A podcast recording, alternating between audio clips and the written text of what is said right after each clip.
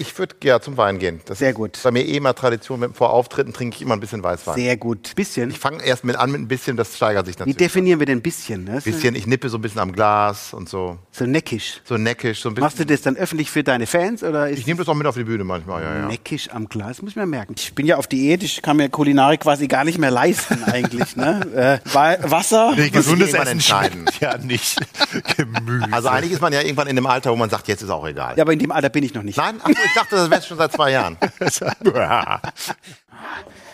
echt. Stand heute Morgen wieder auf. Ich muss donnerstags, Donnerstag stehe ich immer auf der Waage. Man sieht es aber auch ein bisschen. Dass ich abgenommen habe. Nee, du Arsch. nicht. aber man kann Sakkos auch zumachen. Ich krieg das auch noch. Du, du Arsch. Du hast das erste Mal einen Sakko an. ne? In meinem Leben. Hast du das extra jetzt gekauft für Geleast. heute, oder was? Geleast. Geht nah Sharing. wieder zurück. Kam doch letztens Kleider der kam. Bericht, dass Sharing jetzt immer mehr in Mode kommt. Ja.